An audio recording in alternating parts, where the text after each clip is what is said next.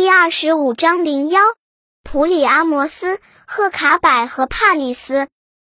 国王拉俄莫东和他的女儿赫西俄涅的命运，在赫拉克勒斯的故事中已有所叙述。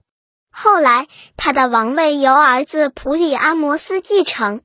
普里阿摩斯娶的后妻是夫利基阿国王迪马斯的女儿赫卡柏，他们生了第一个儿子赫克托尔。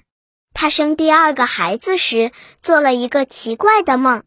他梦见自己生下一只火炬，火炬点燃了特洛伊城，把它烧成灰烬。赫卡柏深感恐惧，她把梦境告诉她的丈夫普里阿摩斯，顿生疑虑，即刻召来前妻的儿子埃萨库斯。他是个预言家，从外祖父麦罗波斯那学到了精湛的释梦技艺。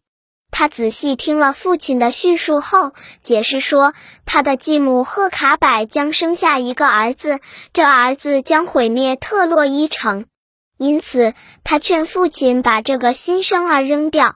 王后赫卡柏果然生了一个儿子。她对国家之爱胜过母子之爱，因此她劝丈夫把婴儿交给一个仆人，扔到爱达山上。这个仆人名叫阿格拉俄斯，他遵命把孩子遗弃在山上，但一只母熊收留了孩子。过了五天以后，阿格拉俄斯看到孩子安好的躺在森林里，便决定把婴孩带回家去，当做自己的儿子一样抚养，为他取名为帕里斯。帕里斯渐渐长大成人，他健壮有力，容貌出众。一天，帕里斯在幽深的峡谷里放牧，这树木高大繁茂。他靠在一棵大树上，抱着双臂，眺望特洛伊的宫殿和远处的大海。忽然，他听到震动大地的神之的脚步声，掉头一看，看见神之的使者赫尔墨斯来到身旁。其实他只是个先行者，身后还跟着奥林匹斯圣山上的三位女神。她们轻盈地穿过柔软的草地，款款走来。帕里斯顿时感到一阵惊悸。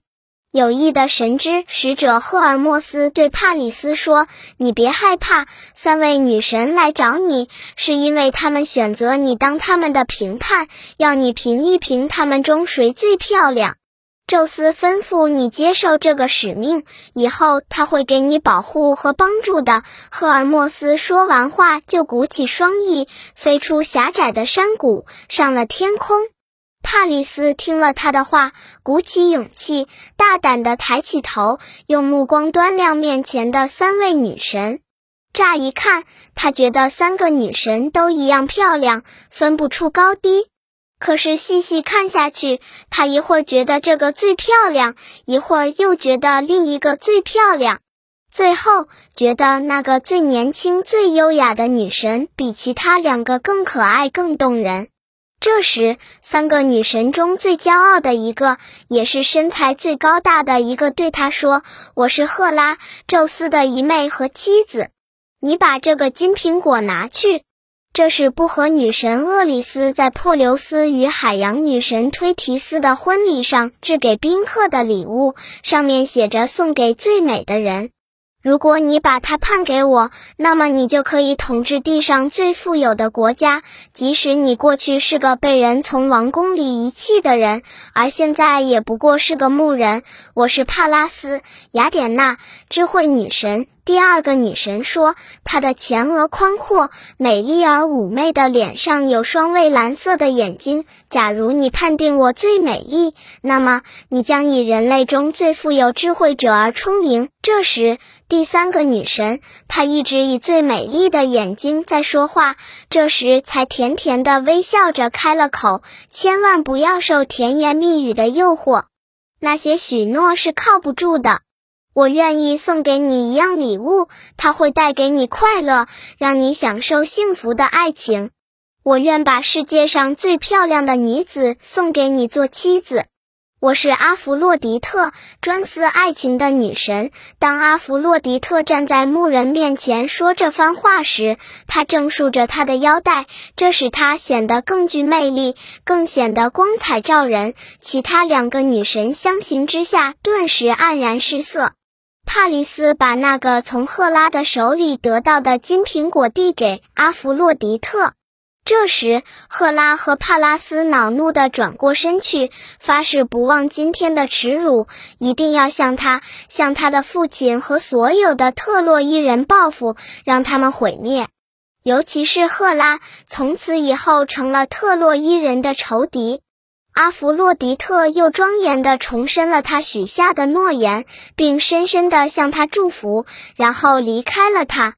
从此以后，帕里斯作为一名不起眼的牧人，住在艾达山上，希望女神给他许下的诺言能够实现。在他的心愿未能满足时，他娶了一个漂亮的姑娘俄诺涅为妻。她是河神与一个仙女所生的女儿。婚后，帕里斯与妻子厮守在一起，生活的很幸福。有一天，帕里斯听说国王普里阿摩斯为一位死去了的亲戚举办殡仪赛会，他兴致勃勃地赶到城里。在这之前，他还从来没有进过城呢。普里阿摩斯为这场比赛设立的奖品是一头从爱达山牧群里牵来的公牛。这头公牛正好是帕里斯最喜爱的，可是他却无法阻止主人和国王把它牵走。因此，他决心至少要在比赛中赢得这头牛。在比赛中，帕里斯机敏灵活、英勇善斗，战胜了所有的对手，甚至战胜了高大而强壮的赫克托尔。赫克托尔是普里阿摩斯和赫卡柏的儿子，在几个兄弟中，他最勇敢、最有力。国王普里阿摩斯的另一个儿子德伊夫波斯因失败恼羞成怒，他挥舞长矛冲向这个牧人，想把他刺死。帕里斯惊慌地逃到宙斯的神坛边，遇到普里阿摩斯的女儿卡珊德拉。他是一个得到神之传授、有预言本领的人。他一眼看出面前的牧人正是从前被遗弃的哥哥。父母亲听后，也高兴地拥抱失散多年的儿子，在欣喜中，他们忘记了他出生时神谕的警告，仍然把他当作儿子收留了。帕里斯享受了王子的待遇，得到了一幢华丽的住房，住房就在艾达山上。他高高兴兴地回到妻子和牧群那里。不久，国王委托他去完成一件事。他踏上旅途，但并不知道这一去将会得到爱情女神许给他的礼物。